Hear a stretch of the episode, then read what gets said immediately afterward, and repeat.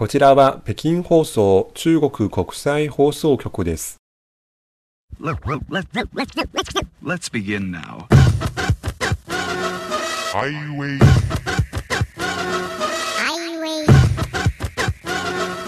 イ北京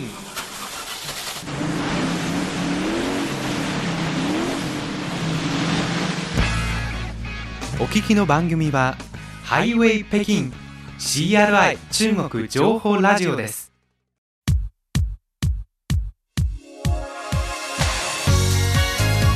皆さんこんばんは。ハイウェイ北京中国情報ラジオ火曜日ご案内の王正円です。こんばんは、西宝です。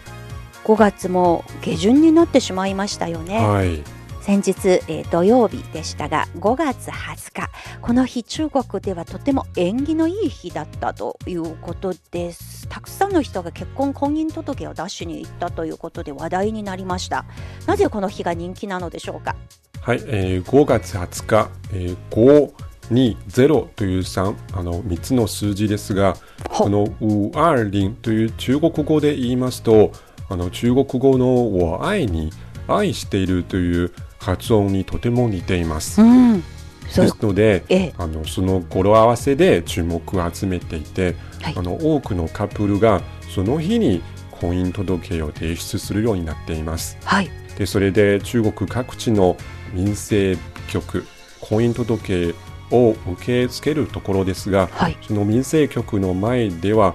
幸せな長蛇の列が できています。そうですね、はい。本当にソーシャルメディアでのあのショートムービーを見ると驚きました、はい。本当に行列ができたんですね、はい、ネットでデータを見てみますと、はい。東部の江蘇省だけでもその日1万1000組以上の婚姻届を受け付けたそうです。うん。また広東省や四川省でも、えーその日1万2000組とか、1万6000組以上のカップルが婚姻届に行ったそうです。うん。あの民政局私の記憶では土日は本当は仕事はしないはい、日になってますよね。うん、このウ二零に合わせて特別にその日は婚姻届を受け付ける日として、はい、それだけやっぱり若い人たちのなんというのかなニーズに応えるように、まあ、中国の政府当局も公務員の皆さんもやっぱり姿勢を変えているということに私は注目していますけれどもはい、そういうことも言えますよね。そうですね。ということで今日の北京からお届けするハイウェイ北京中国情報ラジオ今日は旬な話題2本立てでお届けしますまずは中国の若者のライフスタイルというか新しい友達付き合いのスタイルについてですはい、えー中国でダーズという言葉が新しい流行語になりました。そのダーズとは一体どんなことなのか後ほど西宝さんが詳しく解説をしてくれます、はい。そして後半はバラの花がキーワードです。今年も北京では綺麗なバラの花が街中で咲き誇っています。このバラの花に寄せた思いを取り上げます。後半の方でお届けしてまいりますということで火曜ハイウェイ今日も最後までお付き合いください。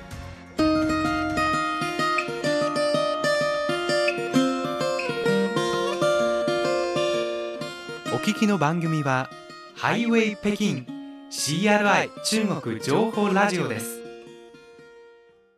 ハイウェイ北京中国情報ラジオ。火曜日のご案内は私大正円と西宝です。ここから旬な話題ですが今回は中国の若者の新しいライフスタイルと言えるかしら。こちらです。はい、ダーツという言葉、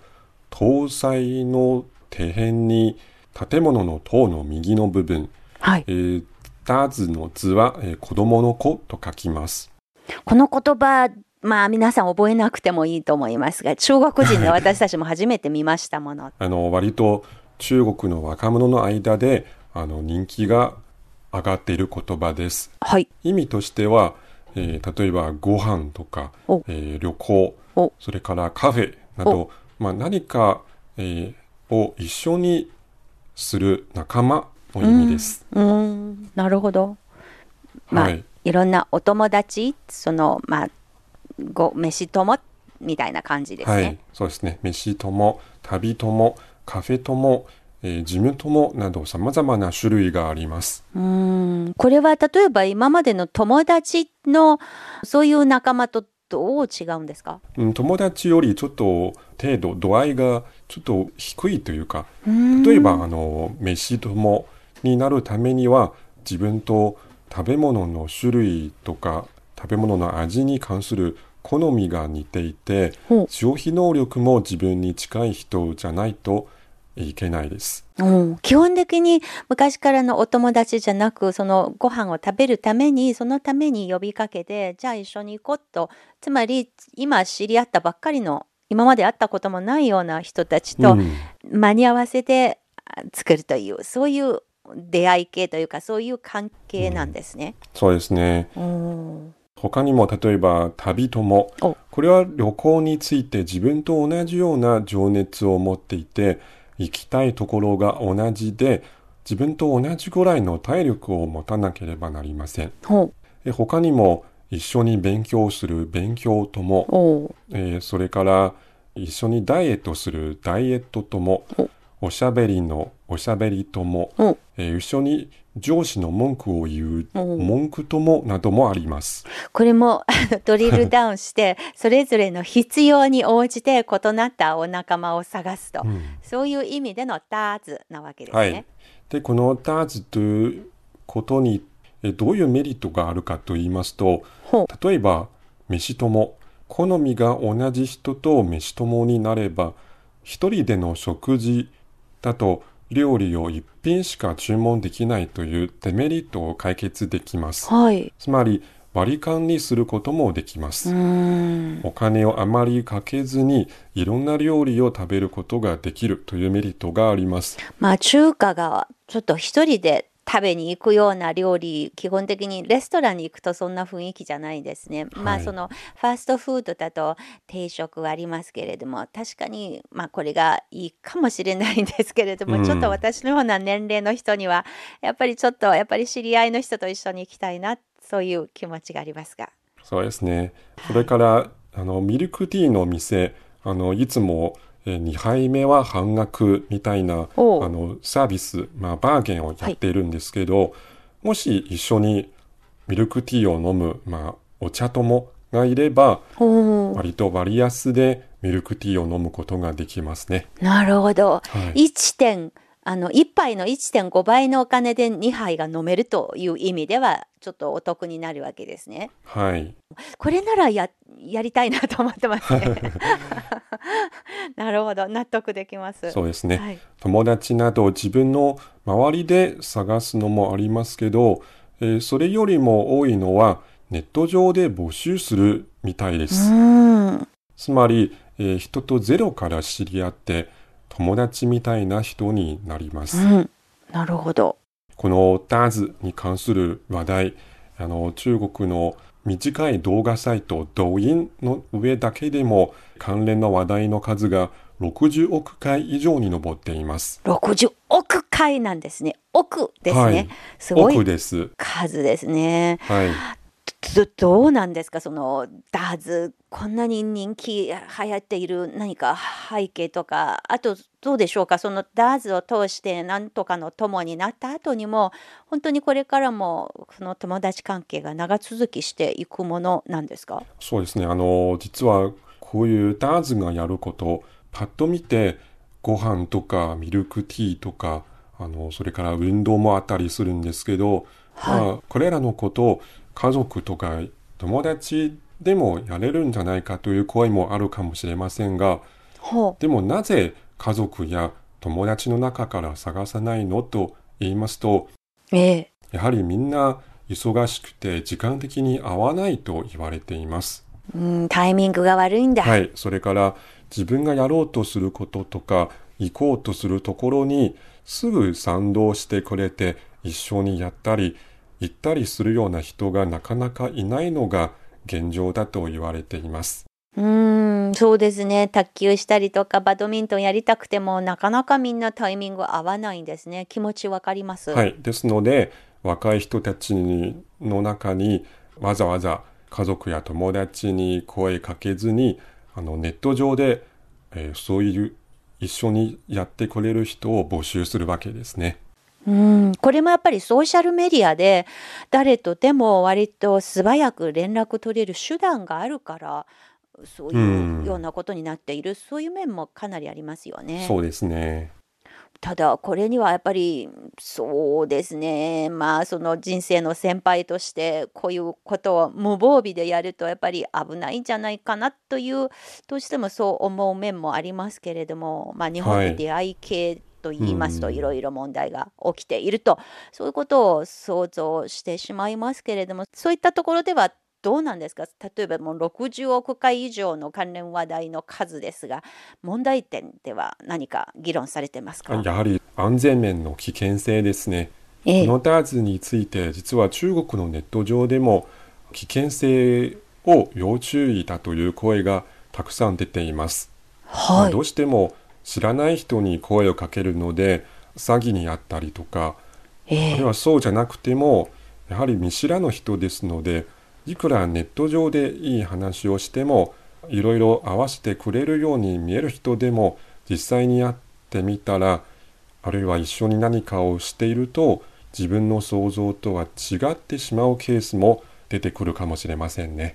それは大いにあることですよね、はい。だってどっちかというとちょっとクリック一つ二つぐらいですぐにどこでどこかで会いましょうということになると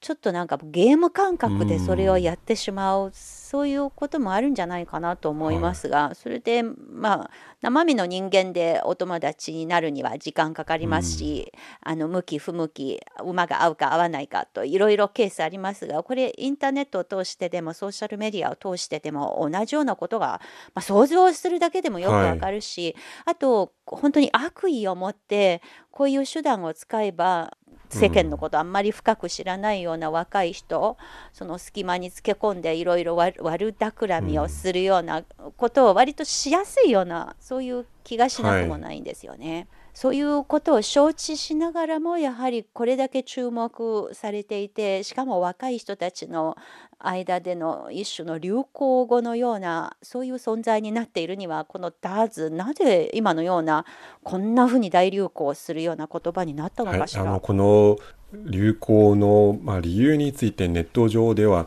さまざまな声が出ていますがあの主にまず今の生活のペースがみんな速くて速い中でやはり一緒に何かをしてくれる人を、えー多くの人が必要としているようですね。なるほどでも、はい、あの知らない人と友達になるのも時間もかかりますしお金もかかるかもしれないのでそれをええ面倒だと思う人がかなり多いようです。ええ。ですのでネット上でダーズ、まあ、一緒に何かをしてくれる相手を探してその人といわゆる友達未満の関係を作るわけです。友達未満の、はい。つまりに偽友達というと変ですが本当の意味での昔の皆さんが口の中で言う友達ではない、それよりはちょっと浅い。程度の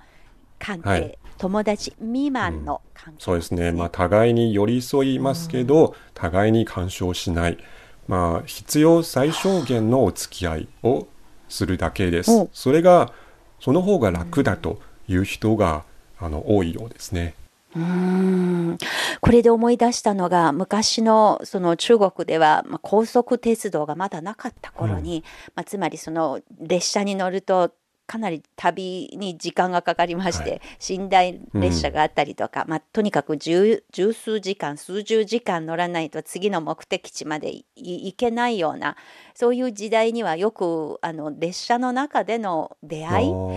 それで軽い関係の友達関係というか、その知り合い関係。で目的地になるとバイバイするのでお互いに気兼ねなくもう文句言ったりとか世間に対する見方名前知られるよしもないしとにかくその十数時間とか数十時間を一緒に過ごす。はい、そういう特殊な空間で生まれてきているような特殊なその人付き合い、うんそれを思い出しますけれども、西郷さんからこのダーズという言葉私西郷さんを通して初めて知りましたが、それでちょっとだけにわか勉強させてもらいましたらば、気になったそのななるほどとうなずけた記事がありましたので、ちょっとだけ紹介します、タイトルからいきます、冗談じゃない。ダーズが多ければ多い。ほどその人が寂しがり屋ですとそういうタイトルなんですね。つまりその要点は若い人がとてもオープンマインドで見られます見えますけれども、インターネットでいろんな知らない人とチャットしたりとか、お友達になったりしますな何でもおおしゃべりするけれども実は彼らたち彼女たちには自己防御の気持ち意識がとても強い、うんそしてあの友達になっていても何でもかんでも相手においしい喋ったりとかは実はしない。でもダーズはなぜ彼らが必要とするのかさっきささっきあの西郷さんも言いましたように、浅いレベルの人付き合い、心と心心の奥深くまで相手のことを知らなくてもいい。そこに境目があってあの簡単に越えないようなこの先は私はタッチしないのよ関係がないのよってそしてその相手から聞かれて何か聞かれたらばあいやちょっとごめんねこれには答えたくないと一言言えばそれ以上の深い付き合いをしなくて済む、そういうことですので、つまり簡単なニーズに対応してくれる中はい。人間関係の中で実はこれが一番遠い関係なんですと。そういう分析なるほどと思いました。でそれからそこに含まれているリスクというのが西郷さんが言ってたもしかしてその、まあ、日本でいう出会い系サイトを通してのそういうリスクがある以外に実はそのその人の成長に果たしていいのかっという疑問も持たれています。つまりあまりにもあのダーツという関係にはまりすぎると、まあ、自分のことをついつい子供化してしまう。中国語では自動化、まあ、児童自動化。いつまでも大人になりたくない。いつまでも大人にならなくてもいいような関係を自分で作りますとそうすると身の回りの他の人との長続きするような大人を大人の関係ができないと、へーそういうことですので。ですからあの実は人間はなぜ他人と付き合いをする必要があるのかというと、それは人間が社会の中で生きている社会性のある動物生き物ですので、付き合いながらその付き合いの中で成長していくその成長の中で何かあの喧嘩もしたりあのぶつかり合いもしたりしますがしかしそうやってそれを繰り返していくうちに人間は成長していくわけです。ただこのダーズという関係になると苦手なところから逃げてしまいます。うん殻の中に閉じこもりやすいような付き合い方ですので、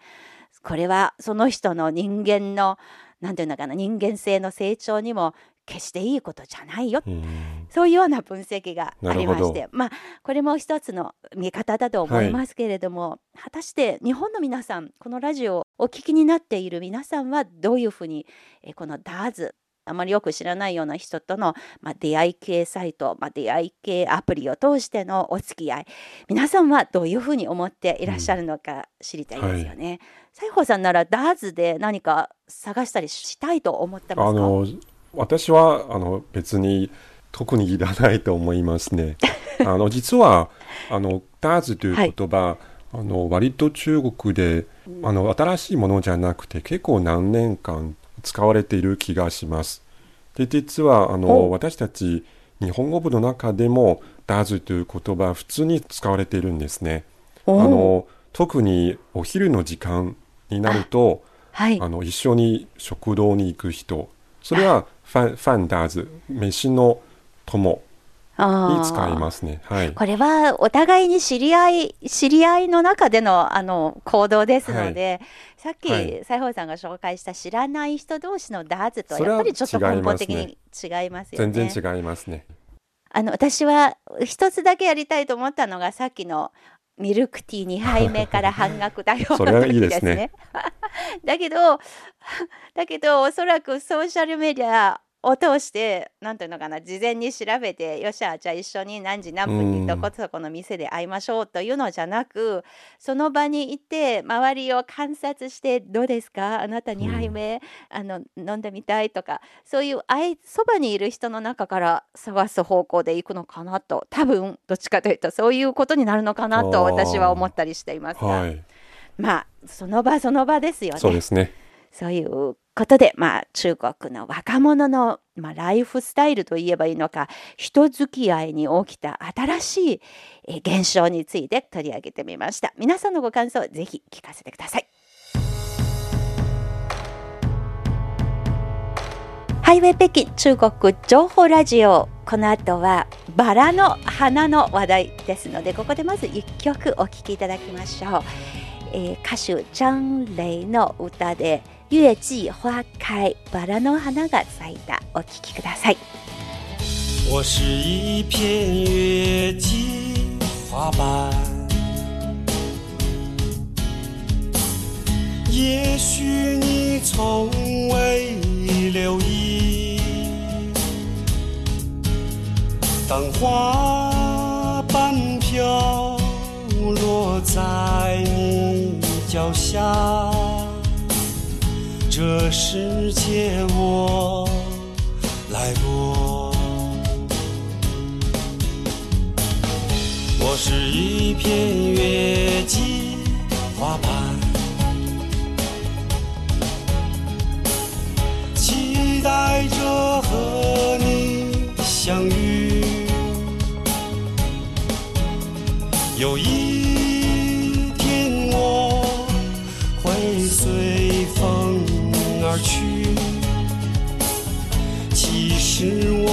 最怕分离。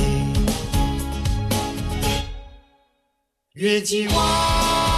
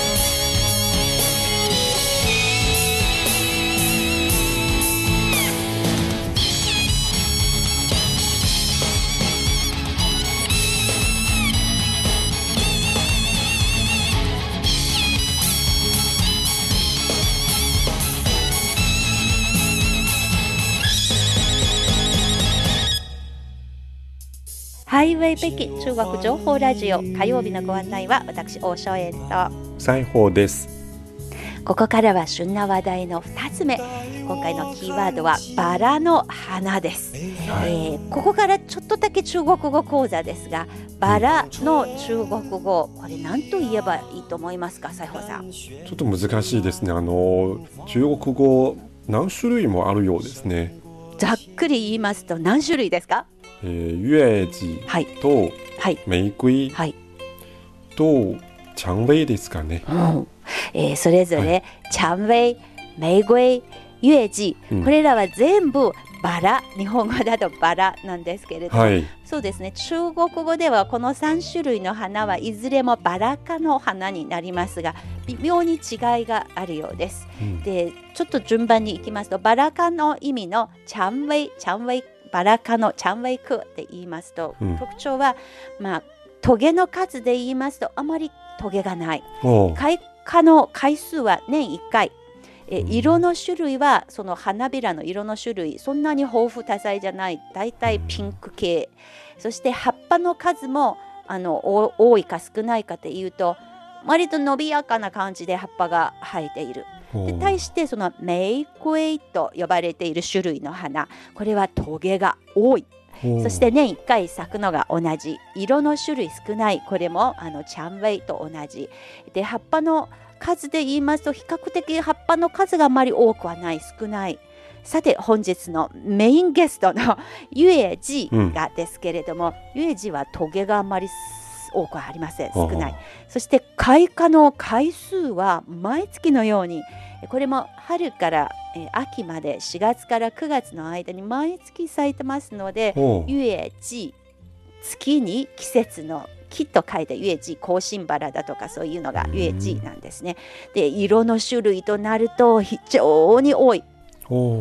そして葉っぱは葉っぱの数はその葉っぱの多さで言いますとやっぱり葉っぱも多いはい。葉っぱも多いし花も多い。そしてたくさん何回も何回も咲くこれがユエジなんですけれども。え今日はこの主役がこの3種類の中のユエジ月の季節の木と書いてユエジなんですが、うん。なんとこの、えー起源がですねあのバラ科の起源その歴史2000年もあると中国の漢の時代にすでに古代のその本の中にあのバラの栽培が始まったという記録が残されています。はい。でですから何というのかなバラのふるさとがアジアにあり中国にあるんじゃないかなという説もあるぐらいです。うんでそのバラ科の中でユエジを最初から育種してそして栽培を始めた国も中国だそうです。はい。もう1000年余りの歴史があってそして宋の時代の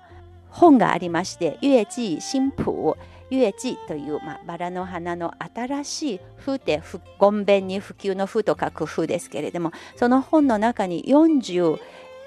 種類の41種類のバラの花がユエジの花がそこに掲載されています。うんで実は中国の昔の古いバラの花が18世紀の時に欧州に導入されましてでそれがあの欧州でさまざまな改良を経て今日のような毎月開花するバラの花が生まれてきたというあの流れになっています。はいち。なみに今世界各地で、まあ、バラの花の種類がすでに3万種類以上に達しているらしいんですね。さて花言葉についてですが毎月花が咲きますのでしかもユエジの季節の木は縁起が良いというあもう日本東京の地名で言いますと吉祥寺の吉という字とはい。発音が一緒ですので、非常に縁起が良くて長続きをする長生きをする縁起が良いというのがこのユエジの花言葉まあそれもあって実は今中国ではえ70都市余りのあの中国の地方都市ではバラの花がその死の花はいと。されている、まあ、これがざっくりあの大雑把な歴史なんですが実は昔のあの古い漢詩の中にもバラのあのことを歌った詩も残されていますのでここであのご紹介したいと思います一首だけご紹介します宋の時代の文学者宋東馬の詩「ゆえじ」ですまあ、毎月咲く花、ゆえじ、このバラの花しかないという意味のことを言っていますが、そうですね、あまり長くはありませんので、まず西宝さんに中国語でこの詩を紹介してもらいます。どうぞ。花开花落无间断，春来春去不相关。牡丹最贵为春晚，芍药虽繁只夏初。唯有此花开不厌，一年常占四时春。はい、意味を簡単に紹介します。外場のこの詩のタイトルは「ゆえちバラ」です。一年中に絶えることなく春かどうかにも関係なくさまざまな花が咲き誇ります。しかし一番尊いとされるボタンの花は晩春にのみ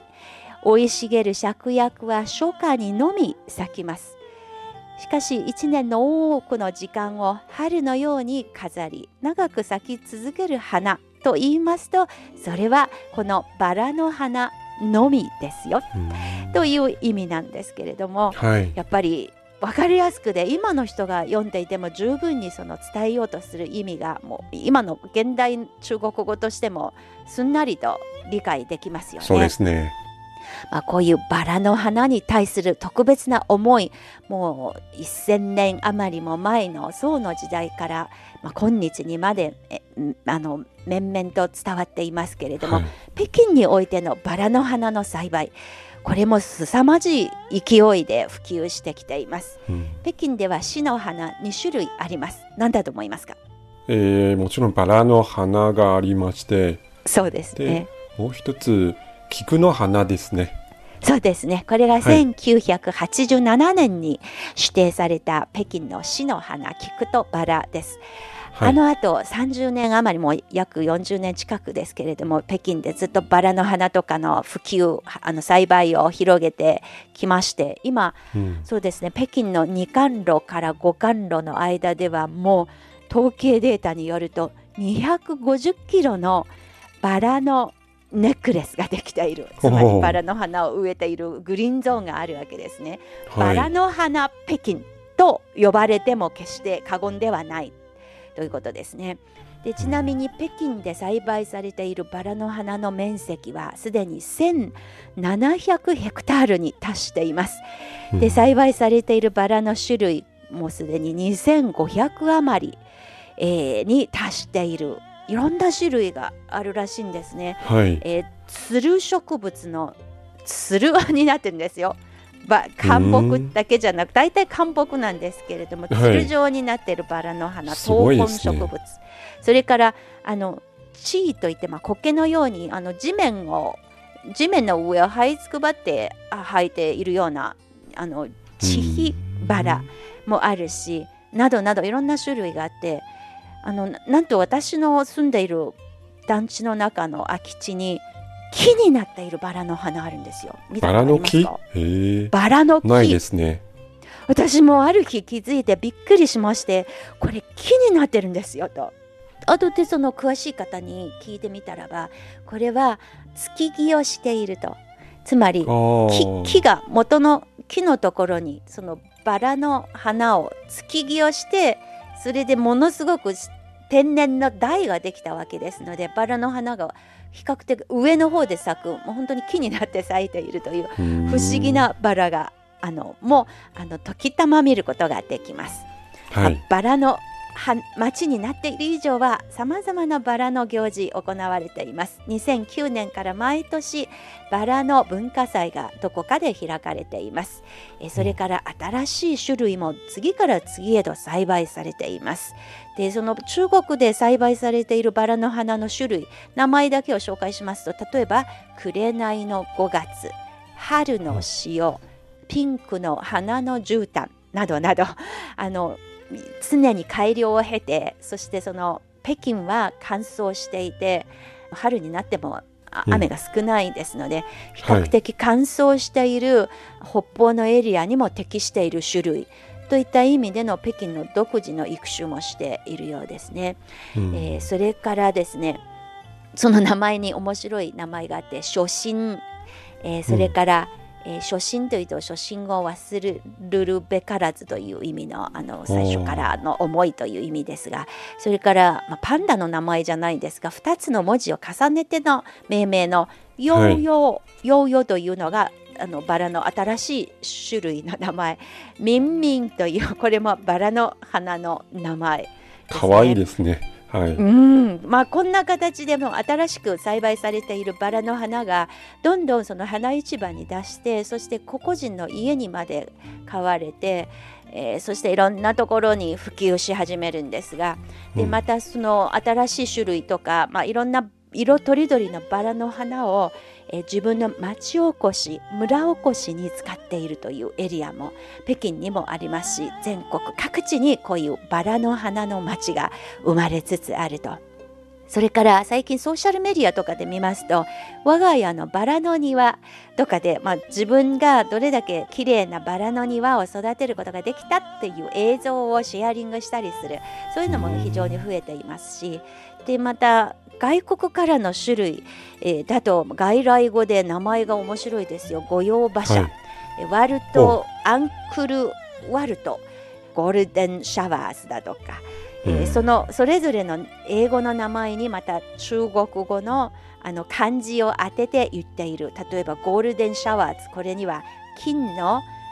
優れた赤ちゃんという名前金賞はというふうにあのうん当てているわけですね。まあ、こんな感じで、中国でもこのバラの花を極めようというそういう趣味が確実に強まりつつあるということを実感しています。でこはいの放送を、あの四国の四万十市で、えーずっと聞いてくださっている杉村和夫さん以前には本当にその地元で、えー咲いている綺麗なバラの花の写真をたくさん送ってくださいました、まあ、こんな形でぜひひ今日もこの番組をお聞きになっていただいて、えーそうですねその北京でも綺麗なバラの花があるということだけでも知っていただければ嬉しいです。はい。ということで今日の旬な話題の2本目はバラの街北京今年も開花真っ盛りということでお伝えしてまいりました。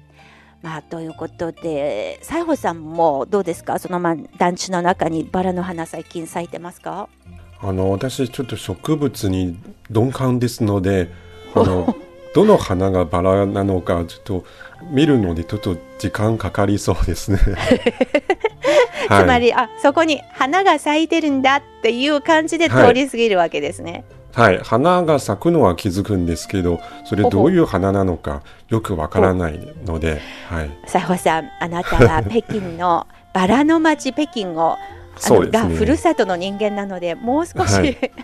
じっくりと周りでどんな花が咲いてるのか観察してみると面白い発見があるかもしれませんので、ぜはい。ひよかったらかそうですねあの綺麗な花咲いたらば見てあげてくださいね。はい、勉強しておきます。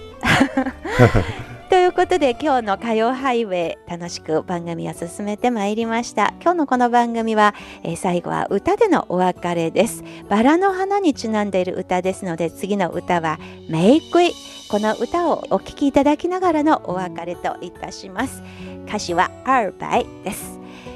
火曜ハイウェイここまでのご案内は私大正円と西宝でした。それでは皆さんまたまた来来週一所房子，和你可爱的松狮一起住在那里。你会当一个心情杂货铺的老板娘，随着心情买着自己喜欢的东西。生活